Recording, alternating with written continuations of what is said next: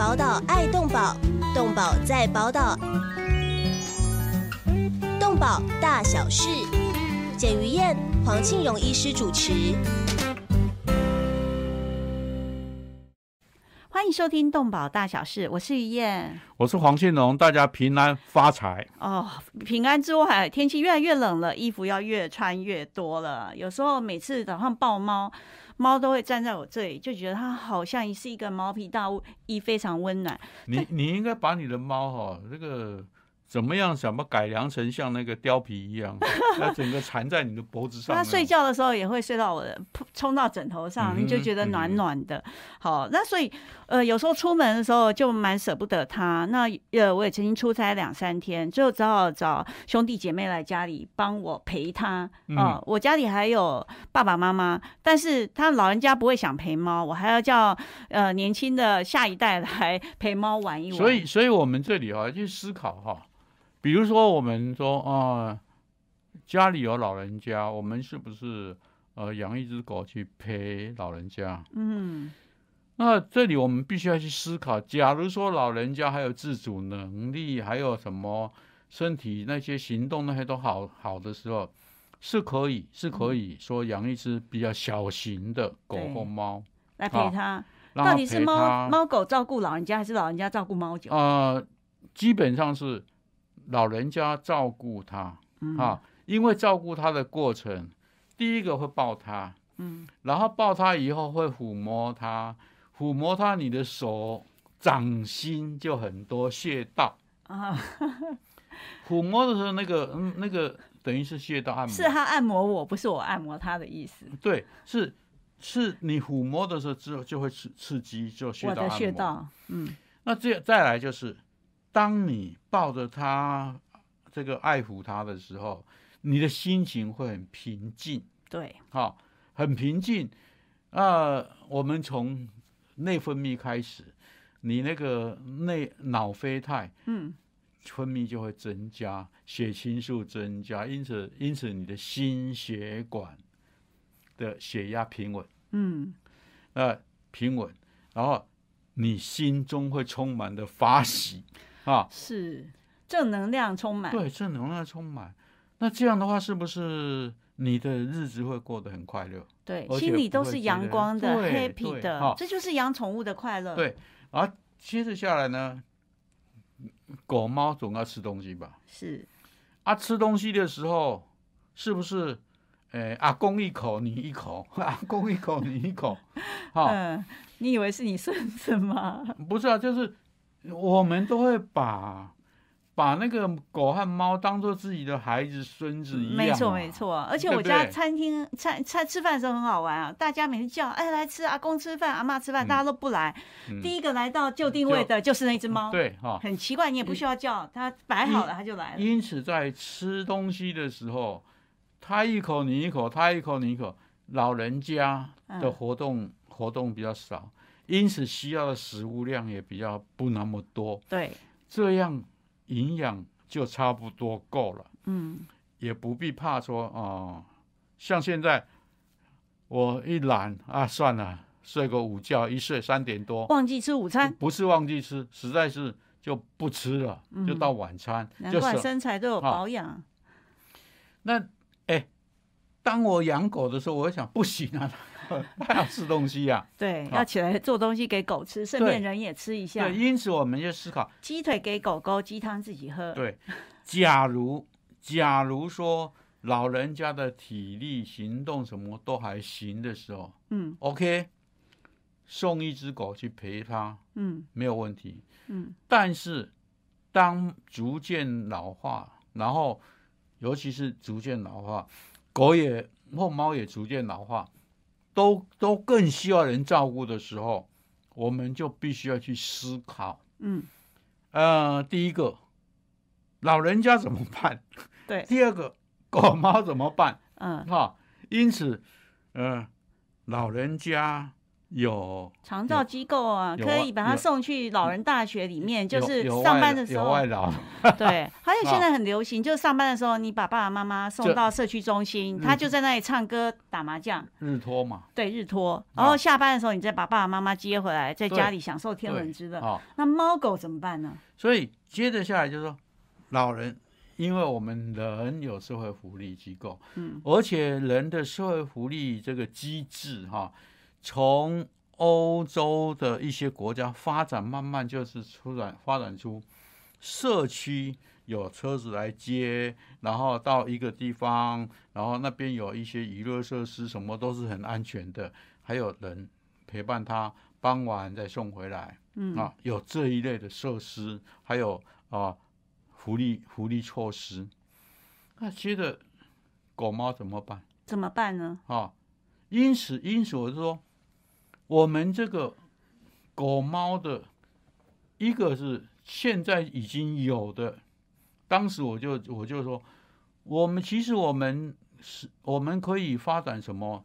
一个是到府服务的，到府服务的洗澡美容哦，是全新的行业出来了，用行动车洗哈，那个我我很不错，呃，那个那个什么啊，巡回服务的医疗车，一个是。打预防针是第二个，我们还可以做这个呃洗澡啊、美容啊、宠物美容啊。第三个还可以到家里。为什么我们我训练同仁去做训这个训练？对啊啊，以后以后做售后组的原因，对，也就他可以到家里到府服务，因为你把猫是很难出门的，对，你把狗带到那个啊。我们的托育中心，他对新环境也不感觉不好。那你到他家去，当然第一个要诚信，你不能第一天去，第二天就被打搬家 啊。所以这个我们对人品方面的筛选要很严格。是那去了以后，你一天带就是，比如说一天两次，带他出去到附近的公园，除了散步以外，还教育他一些服从、听命令的对，陪他玩，吧球丢出去，让他叼回来，就是这些丢飞镖出去，运动这些，然后训练他。那一个月到了哈，一个月到了，后反正收钱就对了嘛，哈。嗯。像这种服务的需要，还有呃，他要吃的东西。你你你大老板你也不用啊，那就会我会告诉你什么时候要买什么东西的，什么时候要打预防针的哈，啊哪一天要做什么的，你这些东西你都可以有售后组的训练师来帮你做这些服务。所以有宠物训练师，他就是能够教会你的猫或狗特殊技能，一个就是宠物保姆，是不是？接着那接着下来就是你会会出现说。有些已经实在是，呃，要要他必须要去到那个老人老人这个中心的，嗯，那这些当然就会有所谓的，啊，我上次讲的说，我们啊的宠物的养老院，嗯，是，所以第三，宠物保姆、宠物训练、宠物养老院，对，啊，宠物旅馆。都是新兴行业。宠物旅馆是以现在现在已经有了，只不过是说我们的宠物旅馆的，只是说把你放在里面，然后啊有没有嗯能在给你吃而已，没有运动，没这些其他相关的设施是不是够？嗯，比如说我一直觉得说，我们所谓的宠物业、宠物业的设施啊，什么繁殖业，还有。这个买卖业和寄养业，它本身的这个设置标准是不是够？嗯，你必须要有，比如说繁殖业，你必须要有运动场。第二个，所谓的谈情说爱中心 啊，真的啊，再再来就是，当还有就是谈情说爱中心之后，是繁殖场的功能吗？对，你你那个已经有。受胎了，中后期的时候，是不是要有比较有安宁、比安比较安静的地方？嗯，让他除了运动之外，不会受到骚扰，不然的话，放一下莫扎特的音乐。不然他打架真的打打的又又又对流胎教也不产什么好之类的哈。还有就是产房，嗯。产房之后要有育婴房，嗯，育婴房以后要亲子房，哦，是哎，医师想的好周到，你有这些，然后接着下来断断奶之后，断奶之后的这个所谓的社交场合，嗯。你除了除了我认识你以外，我还认识别人，哈、好几窝在一起，大家互相之间学习怎么样相处，嗯。因为狗和狗相处，狗教狗相当的快，嗯，嘿，猫呢？我我一样。也很快。一，样，所以那个就是所谓的你在社交学习学习的黄金时期，你必须给他这些，是。是像这些都是我们在繁殖场里面所必须要的措施。啊，现在这这基本上现在这个都没有。嗯，那第二个到到所谓的宠物保姆，不是到所谓的那个呃我们的贩卖店，嗯那我是一直认为宠物贩卖店应该最最终要取消掉了。嗯直接要买狗就到繁殖场去买，因为从那边我可以有资料看到说，哦，他父母亲是谁，他。兄弟姐妹是谁，教养好不好？传播爱跨牛内，对就要看一下他的妈妈。如果品性良好，哎你才养抓他的小猫要。看母嘛，是，所以像这些，那是这个啊，宠物贩卖店这一段，我是一直一直觉得说，这个部分我们是不是以后慢慢我们整个社会，我们整个尤其是消费者，因为政府不不敢进，只有从消费者很简单，我就不上你那边去买哈、我们在那边鼓吹，然后你那个卖贩卖店不要打我，啊它，就长期发展成呃就是其他的宠物照顾行业或宠物保姆也都刚刚可以啊。一直讲欧洲，嗯，欧洲现在发展的就是你要买狗或买猫，你直接直接到到这个繁殖场场去买是。啊，尤其是最近上前一阵子不是有说法国也禁止说呃这个宠物贩卖店卖狗了嗯啊是。啊，你可以去送那个收容所的狗，当然啊状况不太一样，因为他们很多的纯种狗，我们都是杂种狗。嗯那接着下来就是所谓的寄养业。那寄养业这个部分，其实寄养业就可以发展成为宠物保姆业有道理，是啊，是你不用再重叠，你因为你在做宠物保姆的时候，你所有的设施、照顾的方式，还有需要的条件，还有被需要的条件，基本上都是重叠的。对，就是现在，比方我要出差，我就把猫送到了宠物旅馆。那如果这一个旅馆里面有宠物保姆，那在我不在家的时候或猫老的时候，它也可以来到我家里做居家照护。对，因为因为这这些事情是本身是重叠的嗯，啊，重叠的我们就不不必呃叠床架叠床架屋屋。但现哎在呃，在动保法里面有纳管宠物保姆吗？我们我们只管没有被管的东西是好还不好？是 happy 吗呃？当然就是大家可以为所欲为。现在的问题是说，我们只管到寄养业，那寄养业的条件哈、你设置的条件里面，我们很重要的时候，不是说我我要求硬体是什么，而是从事这个行业的人他的脑袋里面有什么东西。比如说我们兽医院，兽医院很简单，我就开个面，然后仪有几样仪器就好了。问题是不是这样呢？不，绝对不是嘛。因因为你兽医师本身要进步，嗯学习新的东西，然后对狗的，不管是对狗的行为，对狗的这个福利啊，甚至对狗的现在的医疗器材、医疗器械、疾病，哎，一直在发展。你这个要不断学学学习。那同样的，你作为一个宠物保姆的时候，哎，狗的行为哈、百百款哈、嗯那你必须要，你真的要好好的有空，就要去观察，然后学习新知识，然后要用这个再试试看，行不行？是是。那么，医师赞成设立一个呃宠物保姆自治管理条例吗？或者他其实只要去不必用自治管理条例，嗯，直接在这个呃宠物特特特定宠物业管理办法里面哈，是去设去定定一个设置这个管理的管理的办法就可以了。对，这里面也可以把教育训练等等的这一些内容涵盖。必要条件，你必须要从事多久了，接受什么训练，而且每年还要接回来接受训练啊，什么什么什么。太好了，这些都可以，而且训练的东西以及呃发民间证照的东西，就可以像餐饮业一样委托民间做就好了。哦，这真的是很不错。我们今天讲的是新兴的行业啊，宠物保姆业啊，你是不是也有志于此呢？那么英国、欧洲、整个美国，他们的情况是如何呢？我们先休息一下，进个广告，马上回来。动物保护工作不仅仅只是关心流浪猫狗而已，而是包括了在天空飞的、地上走的、水中游的各种动物。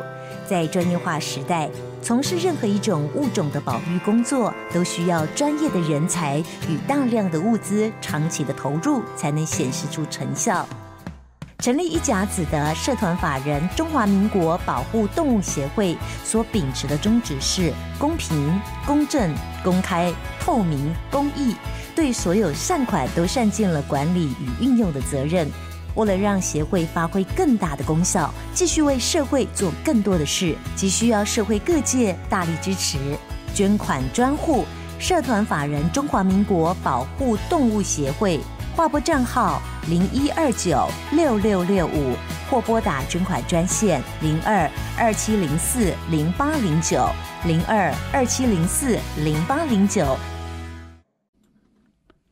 欢迎回到动保大小事，我是于燕，我是黄庆龙，大家平安有钱啊，是平安哦，因为法国出现这个事情是平安还不平安呢？呃，法国是规定说，再过几年，二零二四年起，它禁止到宠物店去买猫狗，这就是刚刚黄医师所提到的呃，因为大家常说领养代替购买呃，但是现在开始就不要中间弄一手了，你直接呃买宠物的人必须向动保团体或者是呃其他的呃。这个单位没有，就是繁殖场去买了，因为说二分之一的法国人就养宠物嘞，哦，可是弃养的他每年也有十万只啊，所以他们开始用这个方法。哎，为什么法国弃养也会这么多呢？前一阵子不是我们那个 COVID nineteen，嗯，那个呃啊是这个开始流行的时候，不是有很多人说猫会传染，不是它可以遛狗。哦，不能出门。那你要出门，你带一只狗去遛狗，OK，就可以出门。所以那时候大量的到到这个宠动物收容所去领养狗出来。对，啊，那时候那时候是这这种现象。那后面话，嗯，哎，你想想看哈，养狗养猫那个有负担有多大？对，啊。你只是为了要遛狗，结果现在不现在不用遛狗了，那你是不是觉得说它是变变变成雅阁？嗯，好，呃，一只大的狗哦和最大型的猫，它的伙食费一个月也是上千元呢。哎，就不要讲伙食费了，那其他的你每每天回到家里就要铲铲猫砂，你你光照顾它你就觉得很烦的啦。哈，我我我从事兽医。从我从小的时候到现在，这个和狗和狗猫接触最最起码快没有六十年，有快七十年。好，你不是才五十岁？啊，谢谢啊。哎，那个那像这种情形，在乡下养狗还比较好哦，它自己会跑出去大小便哈。对。然后我们饿的时候你来不及喂，它还会抓野兔、野鼠。啊，我们家里是没有这些，我们 是。村庄里面没有，但是只要定期给他洗个澡就好了哈。嗯，那但但是在都市呢，不可能，尤其是现在都市化的程度越来越多，因此有些人在一阵子利用完了，我我我常常说，当利用完了之后怎么办？对，觉得他很烦又怎么办？对，一个就是还你，嗯啊。他很多人就丢不起这个脸啊，那就丢弃，丢弃怎么办？就变成政府要收拾啊。所以弃养法连法国都有十万只。所以，所以在这里面，这里面你弃养之后，后面造成的社会问题，嗯，啊，该怎么收拾，又是政府的事情，哎，那像我们，我我们台湾本身收容所，公立收容所，因为零扑杀之后，基本上是能够不抓就不抓。能够往外丢就往外丢，哈，利用 DNR 的名字往外丢就往外丢。那至于人民说，哦，我们村庄里面有有这个什么啊，流浪狗会骚扰人，要要什么抓，要拜托你来抓。那政府官员是啊，主管官员呢，嗯，能够敷衍尽量敷衍哈。比如说我认识的某个县市，呃，他没有公立收容所。那他们的这个呃办理动保业务的这这些公务员就是，啊，天天应付的就是能敷衍就敷衍，能够这个推掉就推掉，哎，只要不出不出事情就好了。嗯，啊，像这种这种事情，到底是福气还是灾难？呃，所以像到法国的时候，我觉得台湾时间点到了。哦，就是呃，就是让宠物店有一个全新的转型啊，这是我们刚刚讲法国宠物店，宠物店很还很麻烦哈，嗯，因为曾经有人透过那个什么唐凤，不是有一个五千人联署，嗯，然后就要政府就要处理的吗？对，又有人联署说，以后宠物店呃不能卖狗，嗯，然后只能送狗，哦，这是好，有有有有，只能送狗，成案。只能送狗，不能卖狗 啊！那宠物店不哇哇叫。然后后面呢，这些联署的人，他他想的办法是说，希望能够仿效加州。嗯。后面我是指，加州是什么样子啊？他就是宠物店不能卖狗。嗯。啊，只能送狗啊。嗯。好，那像这种情形，就出我我只是请教他们，你们了解不了解？像美国或欧洲哈，他们的流浪狗到底是杂种狗多还是品种狗比较多？品种狗，品种狗比较多。了解。因此，你要叫宠物店说不能卖狗，只送狗，哎，宠物店通通会关门的，就像现在要关门大吉一样哈。是。而我们推展，我常常说，我们呃在倡导一个问题的时候。我们是针对要解决问题，但是不能说为了解决这个问题而衍生出其他的问题，那就不是好办法啊。因此，在台湾，你说叫宠物店不卖狗来送狗，嗯，哦，短期间是还蛮难的。应该先辅导他能够赚钱。应应该说不是好问题哈，因为我我那时候，呃，好早以前我就讲，我就讲说。其实，我们从宠物用品店开始，宠物店我们先不碰它，我们从宠物用品店开始。宠物用品店，你你只要是有养狗和有养猫，你一定要吃东西，要用东西。嗯，好，纯种狗和杂种狗一样，它要吃。对，因此，我是不是在？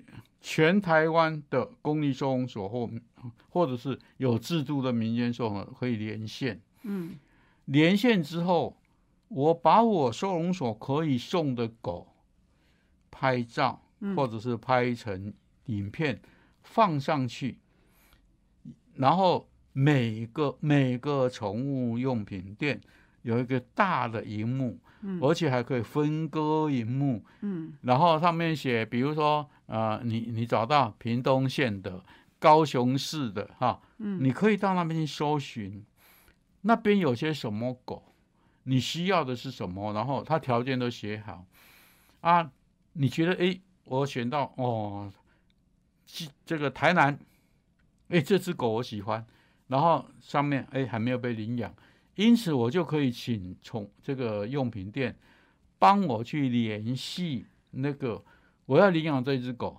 我们我们台湾哈，今天打个电话，明天就到了。呃，是对不对？对。哦，所以宠物店它也可以转型做这些啊。就是到到了之后，我就来领。我领的时候，我会不会顺便买食物、买用品？要。而且你要是服务好，我是不是就变成常客？对，以后就请你来做宠物美容及宠物保姆。因为像这些、这些、这个、这个，在美国，美国是不太一样，因为美国纯种狗比较多嘛，哈。是。有有这种宠物用品店，当时他本身是卖宠物的，嗯，后面不卖了。就用用送送这些宠物，嗯，公立收容所宠物，或者民间收容所的筛选过健康，然后亲近人类什么这些送，当做所谓的以领养代替购买送。他在全美国发展出一千两百多家的宠物用品店，嗯，哇，是不是一个很大的产业？好厉害哦！所以美国的制度就可以学了。我心里一直想学的是英国的制度，英国的皇家制度又是什么样子呢？其实哈，其实英国的 I S P C A 皇家这个啊，这个动物怎么急救协会那个啊，它本身。其是当时有一些民间，就是民间人士组成去做所谓的呃宠物急救、救援、收容这些工作。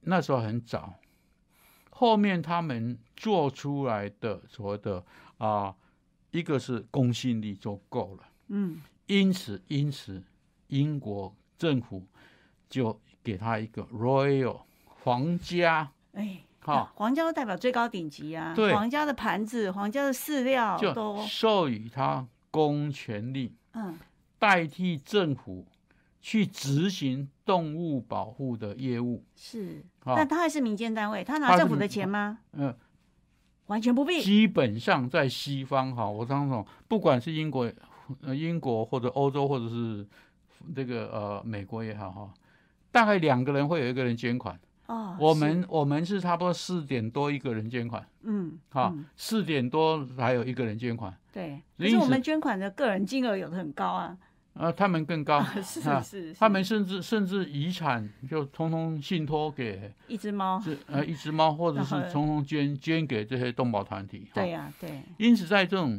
这种呃捐款的观念比我们呃发展的很很高，嗯，那。问接着下来就是他们本身在执行的时候，第一个除了呃有公信力之外，嗯，那第二个很自律，不像我们啊，我们最近不是有人说我谁和谁过去我怎么没有利用你的你的关系去，怪不得我他不会成功就这样，不懂得招摇撞骗，好像说有关系就没关系，不好了啊，不是他是不懂。我我每一次哦，当我这个朋友哈，这个变得更大的官的时候，我就主动和他疏远，你知道吧？我也是这样。有人选上了之后，我们就少了一个朋友。这就是不是朋友没有少了啊，但是就是对不起哈，不和你。对，少麻烦人家，尽量不和你联系哈，免得有事情我们自己处理，就不要麻烦朋友，免得说我们又想要怎么样。所以英国皇家的这个单位他不会这样，但是他几乎，但他会不会去处罚民间团体？比方你某个爱妈，你的狗狗被虐待了，怎么是淹水了？很对不起啊，他没有做吗，他没有公权力哦。是啊，他没有公权力，他怎么做这些？他有公权力啊，有就是嗯，当你虐待动物的行为被发现的时候。他们本身检举，然后基本上就成案，嗯，哈，是可以有有这些代替政府去执行动保业务的办公。这个准公家单位，英国应该所以他有民间的社服团体可以到现场开出罚单，是你给我过来训练回报。然后如果你没有做好，我把你强制停业，可以做这个事。是太好了，我觉得我民我还很相信台湾公正的民间团体真的可以把这个事情做好。你如果真的委托政府部门做动保警察，哦，他可能一个县市才一两个，他做累死也不一定把业务做得好。我说动保警察哈，全台湾哈大概要一百六十八个。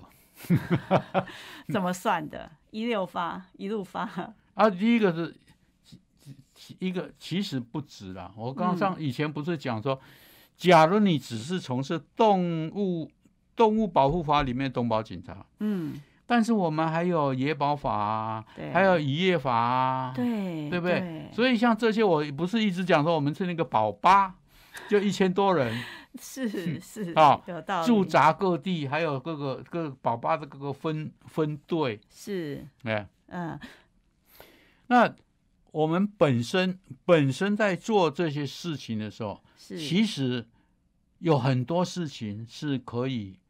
授权民间组织去代为执行，但是我们的我们你要知道说，我们整个整个法律的法源系统是大陆法系，是。大陆法系是充分不相信人民，对，他要定到很细节的法条，他才让大家去做事。啊。我们法律本身，一个是说我相信你不要被我抓到，嗯，第二个是。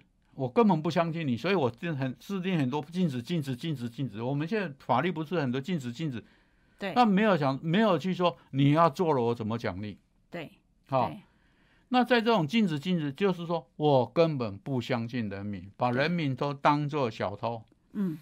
那这样的话，请问他怎么样去放手让人民去执行呢？更何况我要话说回来，有很多人不是这样吗？嗯，啊，你当你。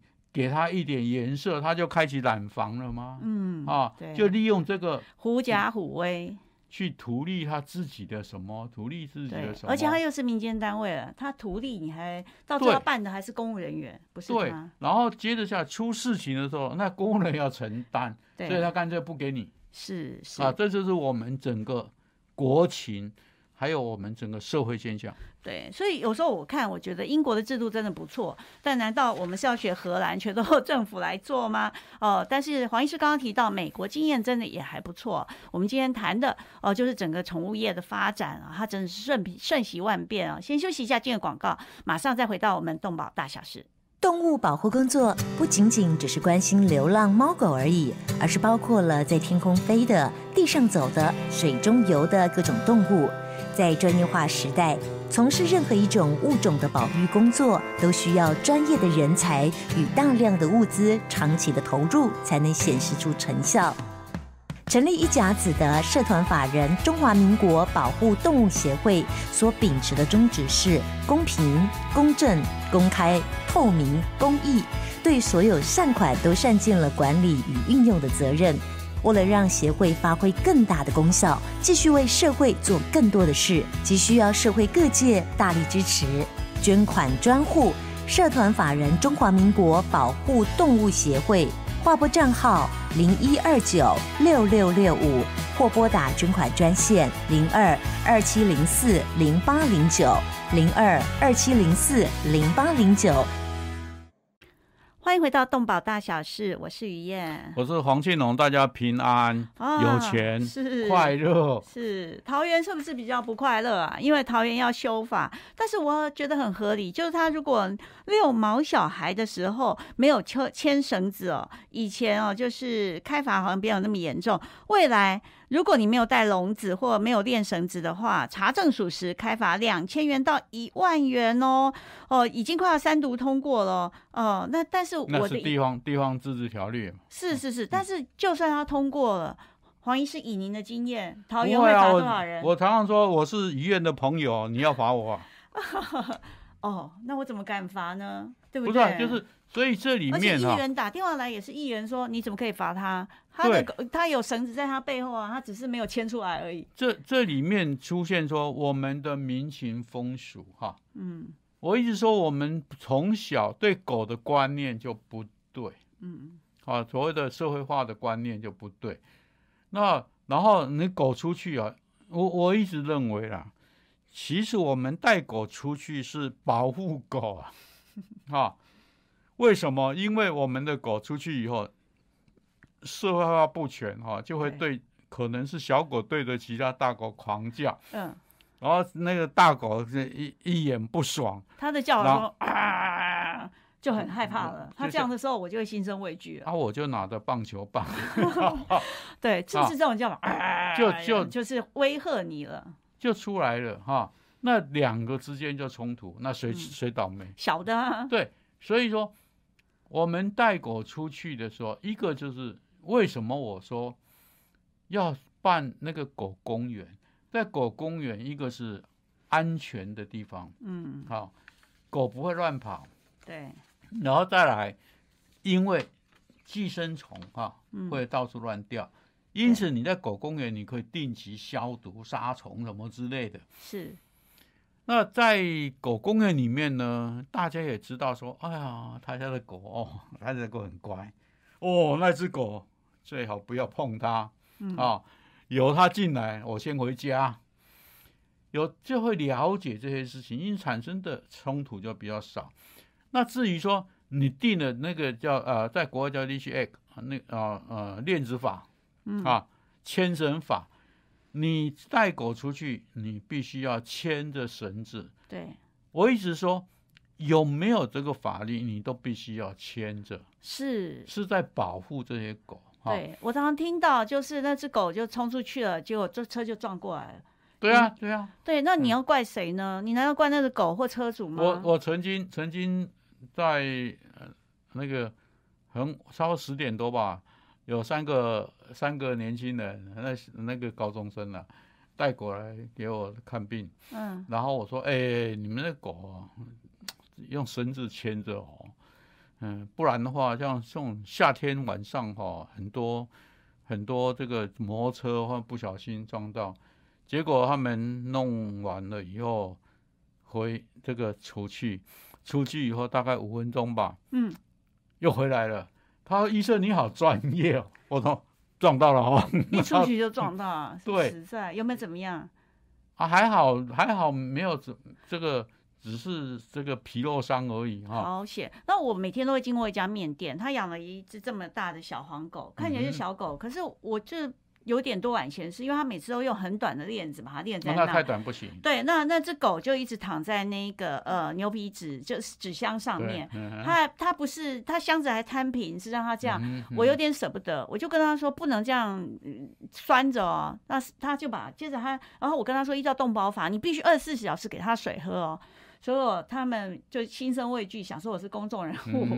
我后来经过那绳子有拉长一点，旁边就摆着一个纸纸杯，就算放着一个一杯水。我心里还是很舍不得。我总觉得养狗的人不要把它就乱练在你的店门口。其实哈，我们练着之后要有时间带它出去散步。对啊，不然的话啊，像我们啊在山上哈，山上果园的，它是。用那个挖牙手拉的长长的，嗯。啊，一边一边，比如说一百公尺距离，然后那个是那个狗狗链子，狗链就一个一条链子挂在那个上面，它就可以跑来跑去，嗯，哈，对，可以自由运自由活动，链子至少长一点，这第一个不会去绑到它脖子，啊是，第二个啊限制它乱跑，不是限制它。这个所谓的活动，对，哎，但是很重要，说你不能一天到晚叫他躺在那里，是有空要带他出去溜溜。你如果没有时间，你要开面摊，你就不要养它。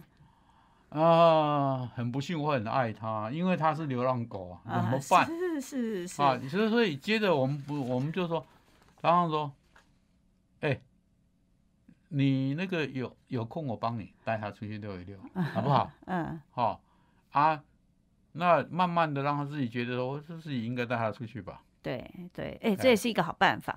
所以说到黄医师说到流浪狗，这则新闻看了更更生气。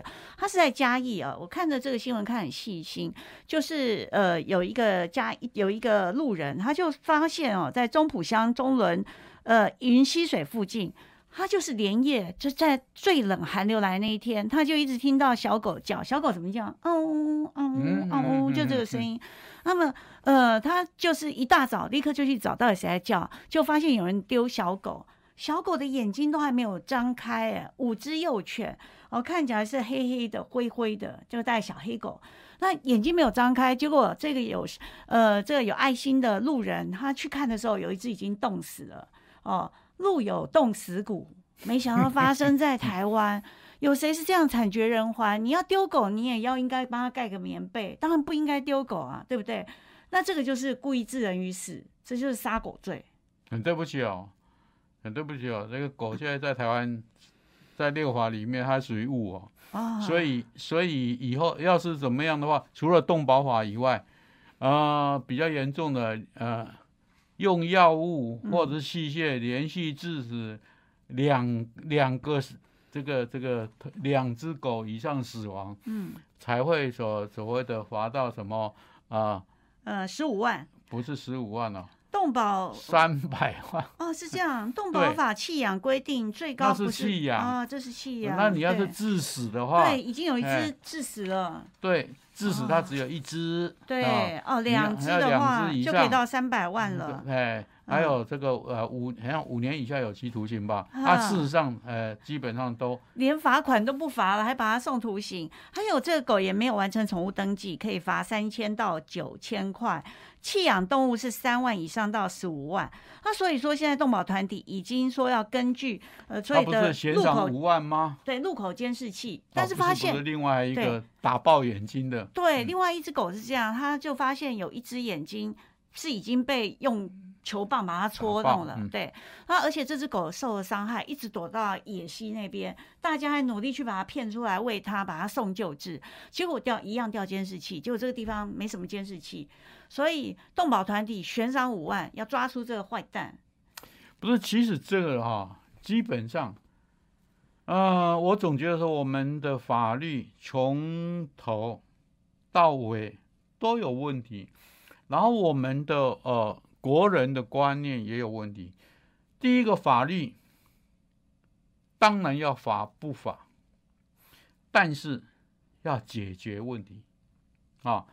我们现在零扑杀是解决问题还是制造问题？制造问题啊。第二个，因为零扑杀，然后我要想，我想把我实在是没有办法的狗送到公立收容所。公立所一个是。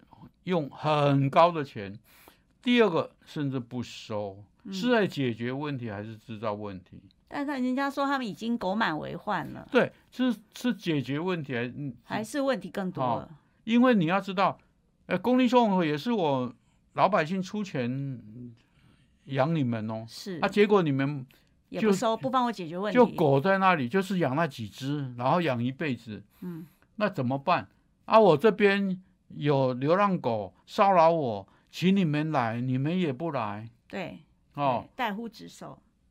我不敢说代呼职守，就是你们送监察院，因为你们能力不够嘛。也是啊，但是他讲也是事实。我我我曾经你都好了解。我曾经到监察院，监察委员问我说怎么办，我说去死啊！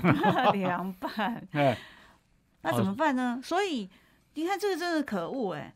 就是第一个，怎么有这么可恶的人把狗丢掉？第二个，你要丢掉的时候，你帮他想一下，他就是会饿死。所以这里面哈，我曾经碰过说，有爱吗？常常每半年就带一窝狗，叫我帮他送。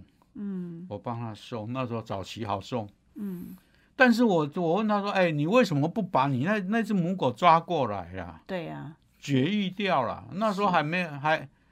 那时候我们在推 T N R，政府还给你反对 啊！你你应该记得，对对对，那个时候我们好多议员每次都陪医师还有这样来开记者会，就是宣导 T N R，最后政府加入了，好花了好多年。那时候我们出钱，然后组织人力去做什么什么啊，政府还反对，还还给公文说你不可以，我要一记动包法怎么样？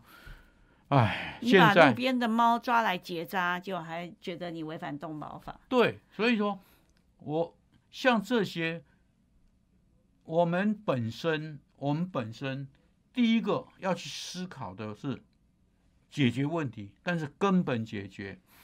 那为什么会有会有小狗？一个是狗在那边生的嘛，哈。那第二个是人丢的嘛？那狗为什么在那边生？那还是流浪狗嘛？嗯，人丢的可能在家里的嘛？嗯，那这些狗，这些狗要不要做绝育？我常常说，你家的狗、你家的猫要你带来我兽医院做绝育，很简单。嗯，但是你要这些人去外面去抓流浪狗来做绝育，抓不到。对，那我们要。要推展什么？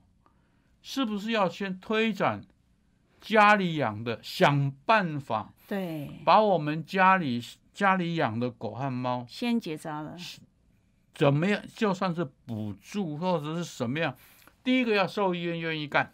对，啊、你要是一千一什么六百块、一千块，兽医院很多不愿意干，嗯，因为我碰到狗、碰到猫，我就要负责。对对，哦。就像你们的你的猫阿才到我那边去，是，我要是不把他那个脚缠到的那个医好的话，你要你就要骂我。我不敢啊！阿才那个时候手受伤了，在服务处的那个爱那个流浪猫手受伤了，我们送西医哦，他不管你给他捆什么东西，他就是把它舔掉、弄咬掉。所以我们找到黄医师，黄医师真天才，他跟他涂满了中药，回去整个服务处满满的中药味。那阿才当然不爽，继续舔，舔完之后病就好了，好厉害哦！用中药来医不是这个这个这个是另外一回事了哈，就是说，当我碰到你的猫，嗯我就要负责了。嗯，我要我负责，又没有钱赚，那兽医师就不干。嗯，所以我们必须要去思考说，做这要怎么样鼓励兽医师愿意加入对，动物保护决议的行列。第二个要鼓励民众愿意把它带到那个那个兽医院去。所以我说，胡萝卜、棒子啊，你带去免费，但是你不带去，被我抓到，我就罚你一万，是不是？对对我是不是我出的钱，我就统统从你身上坑回来？对，啊，那这些现象就是你必须必须执行的公务人员嗯要敢做，不然的话，像说你那个链子法，我告诉你啦，没公务人员都是算了啦，没假装没有看到是啊，甚至你要叫他说哪里有，啊他说对不起，我没没空，是，对不对？？为什么？因为我曾经碰过太多了，说，哎，我刚刚开完单子，刚上车，所长就打电话告诉我说，什么议员在关心，是不是可以把它消掉？去年桃园一年没有用炼神跟香龙检举案就一百七十四件了，今年也有一百一十四件了，你罚不胜罚嘛，对不对？你你很像可以罚，但是你也不敢罚是，啊，是因为很多议员。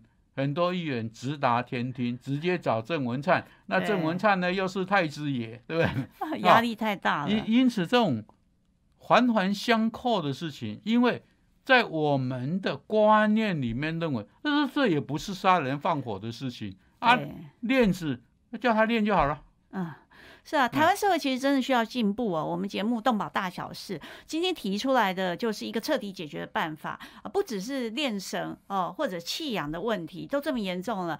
其实只要听我们节目的时候，就知道 mega 都对啊，要怎么做下去了。所以欢迎下个礼拜同一时间，请持续我们的动保大小事。我们在呃 KKBox、Podcast、YouTube。Google 也有，Facebook 对哦，以及我们呃社团法人中华民国保护动物协协会啊嗯的网站都可以看到我们的讯息，让我们一起爱护猫狗，迎向一个台湾宠物的新时代。谢谢收听喽，拜拜，拜拜。